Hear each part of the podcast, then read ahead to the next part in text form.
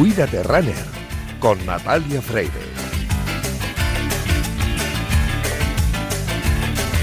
Jesús España vencedor en esta prueba que se inaugura en esta cuadragésima segunda edición del Trofeo José Cano. Por primera vez los 5 kilómetros tenías que venir tú aquí a poner el broche. Bueno, la verdad es que es una carrera que, con la que me enamoré de chiquitillo, desde los años 90. Fue una de mis primeras carreras que yo hice populares de un nivel tremendo como era la carrera de menores de Canillejas, siempre lo ha sido. Y bueno, tenía esa espina de que nunca haya ganado Canillejas. El año pasado lo intenté, me encontré con un Juan bici muy en forma, que ganó muy bien. Yo hice buena carrera, pero quedé segundo y este año me dijo, me dijo Pepe Cano, que sabes que siempre está ahí dándole vueltas a, la cabeza y innovando, que iba a hacer un 5K y le dije que bueno, que yo prefería el 5, que para mí era mejor.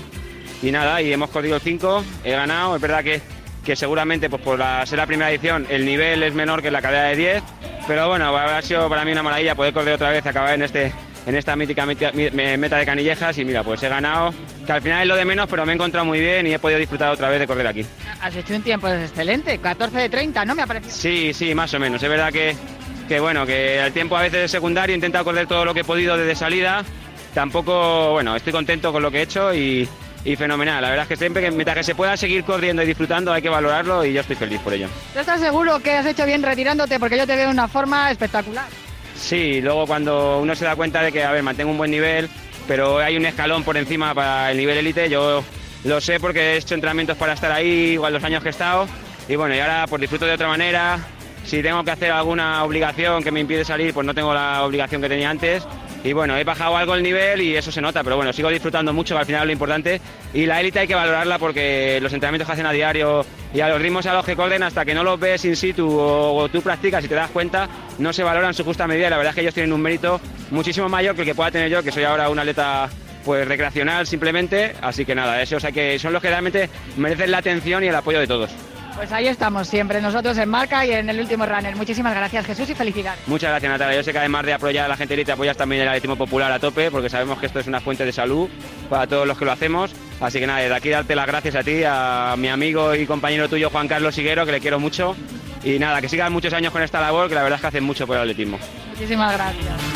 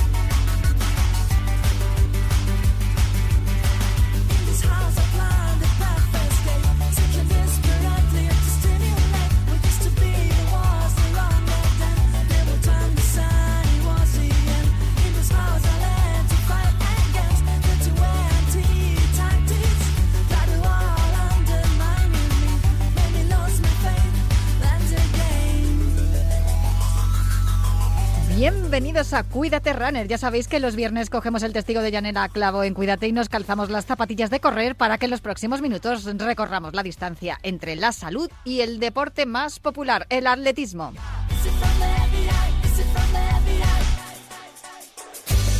A los mandos técnicos me acompaña hoy Víctor Palmeiro, que ya está haciendo que todo suene a la perfección. Hemos escuchado al principio del programa Jesús España, que estrenó con victoria la distancia de 5K en la mítica carrera de Canillejas, pero no me quiero entretener mucho más porque a las tres y media continuamos con Marcador Mundial, que hay mucho que contar y está siendo un mundial muy emocionante.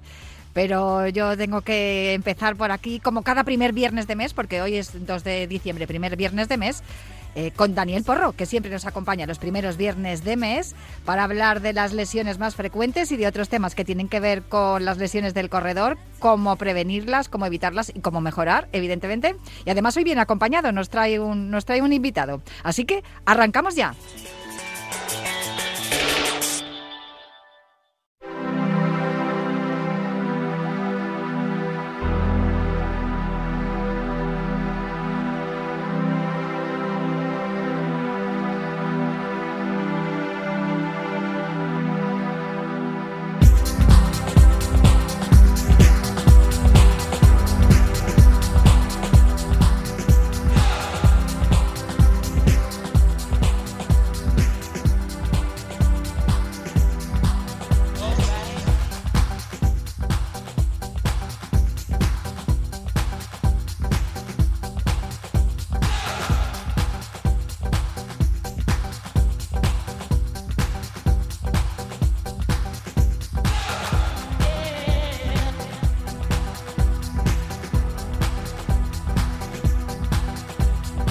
Está sonando Moby porque es primer viernes de mes y tengo por aquí a Dani Porro y hoy ha vuelto a venirse Daniel Moreno. Muy buenas a los dos. Buenas, muchas gracias. Estamos teniendo buenas costumbres, ¿eh? Oye, qué bien, a mí me encanta estar aquí acompañada en el estudio y además que me contéis cosas interesantísimas como las que me contasteis la, hace no sé cuántas semanas ya, el primer viernes de mes del mes de noviembre que es vuestro turno, el turno de, las lesiones y de evitar lesionarse. Y una de las razones por las que está aquí Daniel Moreno, que es representante técnico supervisor de Brooks, eh, es eso, porque estas zapatillas que, de las que nos hablasteis hace un mes son ideales para, evitar lesiones. Totalmente. Y recuerdo que hay un sorteo pendiente y que todavía estamos pendientes del sorteo. Con lo estamos a tiempo, queda un par de días. Queda un par de días, dentro de dos días ya acabamos el sorteo y sabremos el ganador de la, de, bueno, de lo pusimos en marcha el 4 de noviembre, pues acaba el 4 de diciembre. Lo hablaremos. El domingo, mi cumpleaños. 4 de diciembre. El mío ya pasó, así que. Yo no he participado en el sorteo, pero que conste que ya tengo echado el ojo a un modelito que voy a ir a regalármelas por mi cumpleaños. Tenemos unas Brooks por ahí. Sí, sí, sí, tengo unas Ghost que me dijo, hace un mes me dijo Dani que eran ideales para mí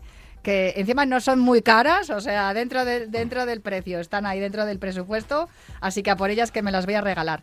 Pero nos quedó eh, hace un mes eh, por hablar, hablamos mucho de, las zapatillas, de cómo evitar lesiones. Correcto. Pero nos dejamos un tema importante que además está en auge, eh, porque son cada vez más los corredores que se animan y se acercan y se divierten por montaña. Más en mi caso, yo creo que en el caso de Dani también, que todavía tenemos pendiente salir a, correr juntos, que ya hemos probado zapatillas que incluso él, que él nos ha, nos ha dejado y que obviamente se genera muchísimas dudas, porque casi todos yo creo que venimos del asfalto, utilizamos un tipo de zapatilla que era X, no vamos a decir ni siquiera marcas, Ahora pasamos a una zapatilla de asfalto con una, con, un, con una tecnología espectacular, pero es que la zapatilla de trail eh, casi diría que no digo que tenga más importancia, pero tenemos en cuenta que son terrenos que no son adecuados, bueno, no son adecuadas, no son los ideales, hay mucha piedra suelta, sobre todo los que corremos en la Comunidad de Madrid, el terreno no tiene nada que ver aquí como cuando yo, por ejemplo, he corrido en Perineos o en otras trails un poco más largas y la amortiguación, el típico de drop que hay que tener, los agarres, incluso una cosa muy importante, otra zapatilla que probamos que es y si llueve, qué zapatilla utilizo. Porque si llueve y hago 45 minutos en asfalto, bueno, vienes con la zapatilla más o menos calada, pero si llueve y el terreno es resbaladizo, si el agarre, si el mm. taco de abajo no es no corresponde, entonces la duda Dani me la va resolviendo poco a poco y a su vez lo voy resolviendo yo en consulta porque la gente no es que yo tenía esta zapatilla X y no me agarra igual. O sea, yo necesito un tipo de zapatilla que me agarre bien debajo, obviamente, como casi todo el mundo, pero hay gente que necesita casi un agarre, porque tiene el tobillo tan bien preparado, tiene una absorción del impacto con un tobillo tan bien preparado, no ha tenido casi esguinces y tiene una biomecánica tanto del tobillo como de la rodilla que le, que le sustenta una zapatilla que casi no agarre y que, bueno, que, que vibre todo lo que quiera, pero que tenga mucho más agarre que lo normal. Yo necesito quizás una zapatilla más pesada, una zapatilla con buen agarre, con buen agarre en la caña, ¿vale? y con un poquito de amortiguación porque no soy una persona pesada en particular, pero tengo lesiones como pueden ser hernias a nivel lumbar y como un menisco que está sano, pero que no tiene una buena biomecánica. no tengo una buena biomecánica, tengo que potenciar mucho el vasto interno, pero la zapatilla me va a ayudar mucho a la hora del agarre. Entonces, la idea también y el problema va a ser que nos va a resolver a Dani es, y si corro mixto ya la hemos liado. Cuando yo hablo mixto y si corro en asfalto, que a veces te pasa a ti, eh, Natalia, corres en asfalto, pero a veces también coges grava, lo consideramos montaña o metes un poco de desnivel ¿Qué zapatilla, podríamos utilizar, Dani? Aquí nos, una, nos echas tú una mano. A mí, de, primeras, pasarme, pasarme la rueda esa, porque yo esto son como las ruedas de, las ruedas de pista o las ruedas de rally. tengo la sensación cuando comparo una zapatilla con la otra, pues esto, es el, esto es para correr el Dakar y esto es para correr en un circuito en, Singapur o donde sea. sí, son dos cosas distintas. Un poco diferente. Ahora Muy diferentes. a ver, parece la misma zapatilla, pero no tiene nada que ver. No, no, no. En, en todo es absolutamente distinta. Sí, la altura de la media suela completamente distinta. El modelo Caldera 6, que es una zapatilla de ultra trail con un perfil bastante alto. Esto y es impermeable, además. Yo es que no corro por montaña, entonces a mí esto me parece un aparato absolutamente novedoso. Y explicaré un poco en qué nos tenemos que fijar un poco para elegir la zapatilla, porque son las principales dudas. Eh, lo que es el mundo del trail ha evolucionado bastante en los últimos años, viniendo como Dani y yo, por ejemplo, que venimos más del mundo de la montaña, escalada, alpinismo, todo esto, ¿no? Al principio las carreras pues eran un tipo más en alta montaña y demás, y los modelos eran modelos con bastante protección, muy técnicos, que ofrecían mucha protección en terreno de alta montaña, pero que quizá para correr con ellos a veces pues eran resultaban un poco pesadas y no se podía a veces correr al final podías correr rápido, pero digamos que la zapa no te ayudaba tanto, tanto, ¿no? Entonces, ¿qué ha pasado? Que la evolución un poco de este tipo de carreras ha ido desde mucha gente que corre en asfalto y se va pasando al trail. Pues eso, hay carreras, eh, afortunadamente, pues en España tenemos mucha diferencia en el terreno y no es lo mismo hacer una carrera en Pirineos, en Picos de Europa o en la Sierra de Madrid, ¿no? Entonces vamos a tener distintos tipos de terreno y ese factor va a ser el primer hecho en el que nos, tenemos de nos debemos fijar cuando vamos a elegir una zapatilla, ¿no? ¿Por dónde vamos a correr? Porque al final no va a ser lo mismo correr en un sitio donde llueva mucho, haya un barro muy alto, que por ejemplo aquí en Madrid que tenemos la pedriza, que hay mucha roca y van a ser terrenos un poco más técnicos, ¿no? Entonces, primero qué tipo de terreno donde vamos a correr. Segundo, la distancia, porque si veis ahora, eh, casi cualquier persona que empieza a correr ya quiere hacer carreras de ultradistancia. al final, correr un maratón ahora es como algo para iniciarse, cosa que no es así, porque al final tiene un desgaste es un error, increíble, sí, pero es un error que nos lo repite muchas veces Dani. Sí, sí, total. Y también Frank. es una, una duda que tiene la gente, ¿no? Y que hay que ir poco a poco iniciándose en la larga distancia. Mm. Pero lógicamente hay carreras cada vez más largas, entonces una distancia que cada vez se suele hacer más es distancia de ultra trail por encima de maratón hasta carreras de 160 kilómetros o más. Entonces no va a ser lo mismo el tener la zapatilla puesta dos horas que 8, 10 o 14 horas. Entonces va a ser otro factor importante. Nosotros en Brooks tenemos eh, zapatillas en función del terreno y la distancia. Vamos a tener unas zapatillas de light trail que será para esta gente que hace el primer paso de salir del asfalto a un terreno más de camino, poco técnico, eh, y hacen sus primeros pinitos en el trail. Entonces son zapatillas cómodas pensando para ese tipo de, de agarre y de terreno. Luego tenemos zapatillas más de montaña, alta montaña, que la podemos llevar por todo tipo de terreno un poco más técnico que un tipo de carrera que sales, por ejemplo, aquí en Madrid de Cercedilla, que sales por un pueblo, a lo mejor subes un pico y luego vuelves al pueblo, ¿no? Pues en esa zona alta de montaña vas a necesitar mucha protección, mucha estabilidad, mucho agarre también en las bajadas y vas a necesitar unas prestaciones de la zapatilla que te ofrezcan esa seguridad, porque no olvidemos que al final que el trail, eh, el trail es todo lo que se corre fuera del asfalto, pero no es lo mismo correr por la casa de campo por un camino ancho eh, que correr por un camino súper estrecho con una caída de 50 metros al lado que puedes tener un accidente grave, ¿no? Entonces... O entre medias de los árboles que te enganchas con una raíz y al suelo. Exacto, que bajamos... Otro factor importante es cómo hacemos las bajadas en las carreras. Pues al final las carreras muchas veces el ritmo de bajada casi pesa más que la subida, ¿no? Entonces la gente baja rapidísimo y va a ser súper importante ese agarre y esa estabilidad que, da la zapatilla y la ligereza, ¿no? Entonces, y luego vamos a tener zapatillas para larga distancia, tipo ultra trail, que ahí tenemos diferencia entre esa zapatilla que vemos la caldera, que lo que es, tiene muchísima amortiguación para que tenga una capacidad muy alta de absorber los impactos y esos impactos nos creen menos fatiga muscular si estamos 10-12 horas corriendo más. Y luego un perfil de zapatilla bajito, que sería lo que lleva la gente que compite, que son los que tipo Kilian Jornet. Este, nosotros tenemos en el... De esos no hay muchos. Bueno, tenemos un grupo de atletas dentro de Brooks, un equipo de Trail Team, que tenemos a Jordi Gamito, por ejemplo, que es un gran atleta, y luego chicos jóvenes también que están haciendo muy buenas marcas, que son los que corren rápido. Y nosotros, Dani y yo pues probablemente iríamos ahí más menos en el medio. A una de ellos. estos chicos van rápido, ¿no? Entonces esta gente sí que busca un perfil bajito, con mucha propiocepción y mucha estabilidad a la hora de bajar. Y el peso también es importante. Modelos que pesan poco y con un buen agarre del taco. Te iba a preguntar, porque estamos hablando de la zapatilla, estamos viendo los tacos que tiene, bueno, estoy viendo que tiene muchos detalles, aquí incluso se puede poner el nombre también de... Sí. a ver, con la cantidad de suela que hay, también se podría haber puesto aquí. un letrero. Al final, en esas carreras. un poema si quieres. Vas con tu grupo, que son con los que entrenas y tal, y bueno, pues un detalle para. aquí para agarrarle el. Para una polaina. Eso es. es perfecto. O sea, está a todo lujo de detalles. Veo que son impermeables, son ligerísimas. Pero tengo una pregunta. Cada vez son más las mujeres que se incorporan a este tipo de, terrenos, ¿no? Sí. Cada vez hay más mujeres y además muy buenas haciendo Sí, sí, de hecho suelen... ¿También habéis pensado en un modelo para mujer?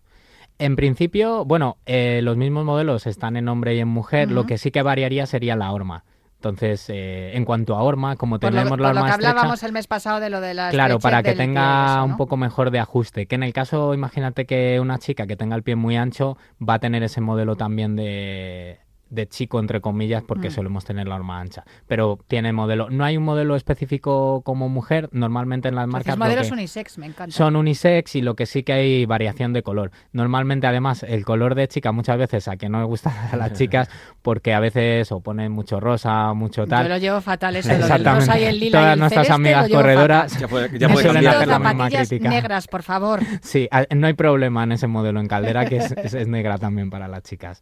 Perfecto. Pues eh, no sé, a ver, hay muchas diferencias entre la, la zapatilla de, correr eh, en asfalto y la de trail running. ¿Hay diferencia también en el precio? Bueno, en el precio más o menos habría algo de diferencia, pero como decía, al solamente hacer running vendría desde unos 110 euros más o menos 120 del primer modelo que sacamos, 150 euros, 160 en la...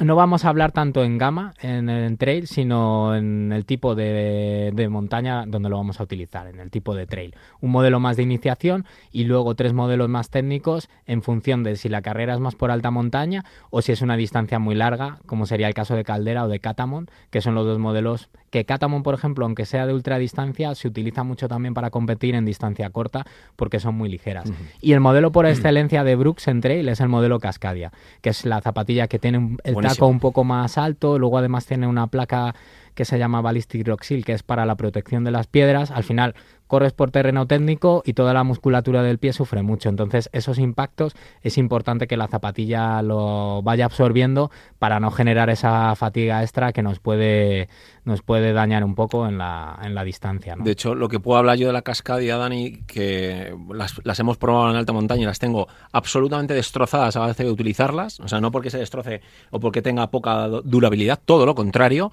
por terrenos bastante técnicos, con mucha pedrea, eh, con un peso más o menos de unos 70, entre 70 y 75 kilos, es que la amortiguación es la ideal. Para mí, yo que todavía no he probado caldera, posiblemente estoy ya hablando vulgarmente un tiro, pero la estabilidad, el cero molestias al acabar la carrera.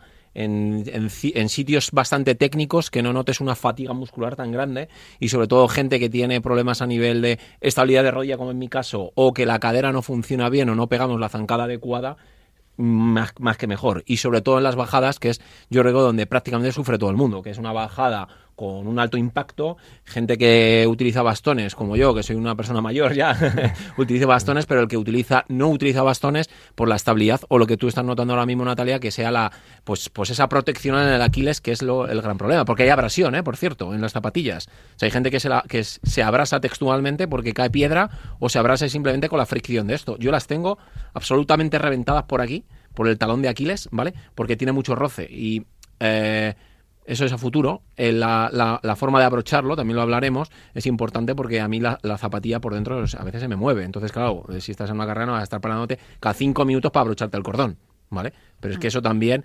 eh, te lanzo una desde aquí, Dani. ¿Cómo deberíamos abrochar las zapatillas? Es que esto parece de cuarto de GB. Pero Sí, al ver. final hay mucho desconocimiento con esto. Parece, bueno, uno de los errores desde que se han hecho año tras año desde las marcas es como que el running es te compras unas zapatillas en la tienda y te vas a correr. Y a correr, exacto. Totalmente contrario a esa idea. O sea, al final el contar con un buen fisio, con un entrenador, con una persona que te lleve, como cualquier deporte, tienes que iniciarte poco a poco y tiene una mecánica de carrera que es importante conocer y conocernos cuál es nuestra propia mecánica, ¿no? Nuestra propia biomecánica.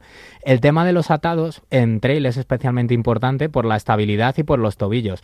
Hay gente que siempre está caminando por montaña o tiene el tobillo muy fuerte o tal, que a lo mejor no le va a dar tanta importancia, pero de hecho las zapatillas tienen un ojal extra que lo veis en donde termina, que normalmente Sí. no va hasta ahí.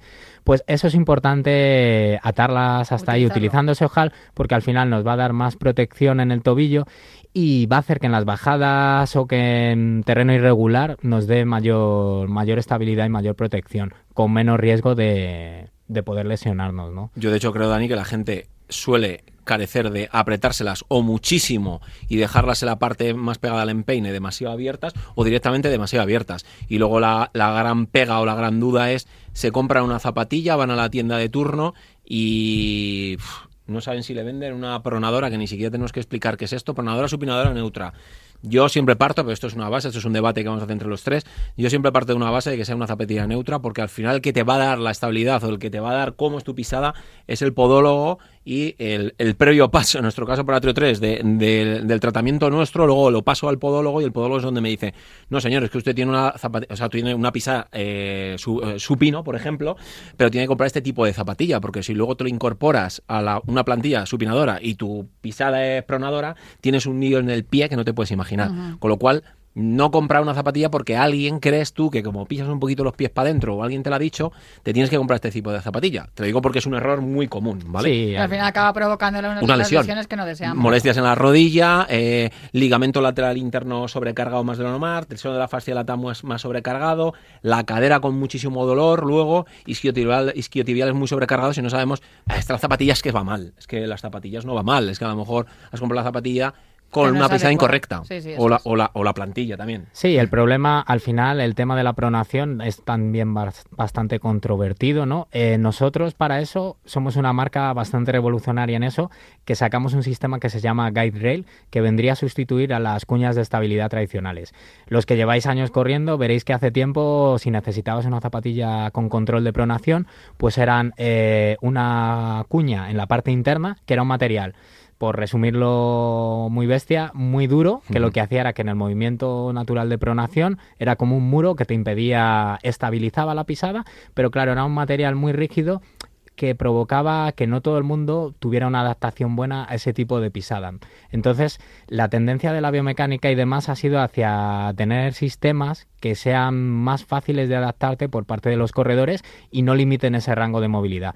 Ya sin meterme en temas que no son de zapatilla, Para pero entendernos desde el un producto. poco, eh, que la zapatilla se adapte a la forma del corredor y no que el corredor tenga que adaptar su forma sí, a y la que, zapatilla. y que no te limite eh, tu movimiento natural del Eso cuerpo, es. ¿no? Entonces, estos sistemas lo bueno que te adaptan mucho más rápido y que permiten un amplio mayor de movilidad, un rango mayor, ¿no? Y lo que pasa que seguimos teniendo zapatillas con estos sistemas porque hay gente, al final la pronación es algo, un movimiento natural del cuerpo, si no, no podríamos correr porque es el sistema de amortiguación que tenemos en el cuerpo humano. Eh, y luego con la fatiga, pues acabamos pronando más y depende un poco de la mecánica que tenemos cada uno. No es lo mismo correr un 5000 o un 1500 que hacer una maratón que al final por fatiga pues vas a acabar mucho más sentado y pronando más. Y luego las zapatillas han evolucionado hacia materiales un poquito más blandos que tienen mejor capacidad de absorción de impacto y más reactivas, pero también al ser un poquito más blanda para corredores más pesados o demás a veces si son pronadores pues van a necesitar ese soporte un poco extra, lo cual lo pueden complementar también eh, con una plantilla del Eso es. podólogo. O sea, al- antes se decía, con una zapatilla de pronación es imposible llevar plantilla. Bueno, pues no es tan así. O sea, si te No ven en el radical. estudio con la zapatilla con la que vas a correr y demás, pueden hacer ese binomio de trabajar con una plantilla y con una zapatilla de estabilidad. Pero esto sí, eh, tienen que verte corriendo Sí, y hacerte un estudio bueno para ver un poco cómo... De hecho, Una casi- prueba de esfuerzo y estudio una de prueba- pisada. eso de, de hecho, pasa casi. ¿eh? De hecho, casi es obligatorio acudir cuando acuden en el Atrio 3, previo paso por fisioterapia en nuestro caso, y por el podólogo nuestro. Les digo, la zapatilla con la que corras, las zapatillas con las que corras, ya dijimos en prueba anterior que una para competir en principio otra para los entrenamientos más largos, eh, te las tienes que traer para que la horma obviamente, eh, pues que luego no tengas problema la pisada porque luego vemos hormas destrozadas porque realmente la plantilla va mal. Entonces, ¿qué va mal? ¿La horma, la zapatilla o, o la plantilla que esté mal? O un compendio de las dos cosas. Y una obviedad, pero que, bueno, yo creo que la gente tiene que entender que cuando ponemos una plantilla de podología hay que quitarla de abajo. Sí. Porque es que hay gente que me viene con, con, con el pie destrozado porque va con esto. Dice, no, si yo llevo las dos cosas, es que como mi plantilla es muy fina y la de aquí no vale casi nada, pues tengo más amortiguación. Señores, vamos a ver que hay que quitarla, porque luego encima vas con el pie embutido y, va, y bueno, te genera metatarsalgias por, precisamente por esto. Y afecta a la altura del talón. Al final vamos con un drop muchísimo más alto. Eso es. Y luego una cosa importante que hacemos en Brooks es que hacemos pruebas de producto. Entonces, regularmente hacemos test donde los corredores y corredoras pueden probar tanto zapatillas de asfalto como de trail. Entonces, es una buena iniciativa porque, lógicamente, las zapatillas pues tienen un precio que no son baratas siempre. y pues bueno, si puedes probar el modelo y entrenar con alguien, pues es algo que recomendamos a, recomendamos a todo el mundo que venga, que pruebe las zapatillas y luego puede elegir el, el modelo una vez más allá de lo que serían las charlas técnicas y demás, porque una cosa son la especificación técnica y otra cosa es luego cómo corremos cada uno, al ritmo que corremos y dónde corremos, ¿no? Entonces, si la puedes usar antes, pues siempre va a ser bueno. Pues muy eh, interesante y educativo todo lo que me habéis contado hoy. Quedan un par de días para el sorteo. Vamos a recordar da- qué es lo que hay que hacer para conseguir unas zapatillas Brooks del modelo que necesitéis, pero tenéis que seguir las cuentas de Instagram de Atrio3 y de Brooks España, que son Daniel-Atrio3 Eso es. y Eh, Brooks Running es. Brook- Brooks Running es la, la cuenta de, de Instagram de Brooks España. Quedan nada, 48 horas para poder participar en este sorteo. Tenéis que etiquetar a alguien y cuando ya esté hecho el sorteo, pues uno de vosotros o de vosotras, pues tendréis unas zapatillas eh, Brooks que son además estupendas. Ya seáis corredores de trail running, de asfalto o de lo que sea, las que necesitéis. Pues muchísimas gracias, Dani Moreno. y Muchas muchísimas gracias. gracias, A ti. Daniel a Natalia, los dos. Por por acompañarme aquí un día más en Cuídate Runner.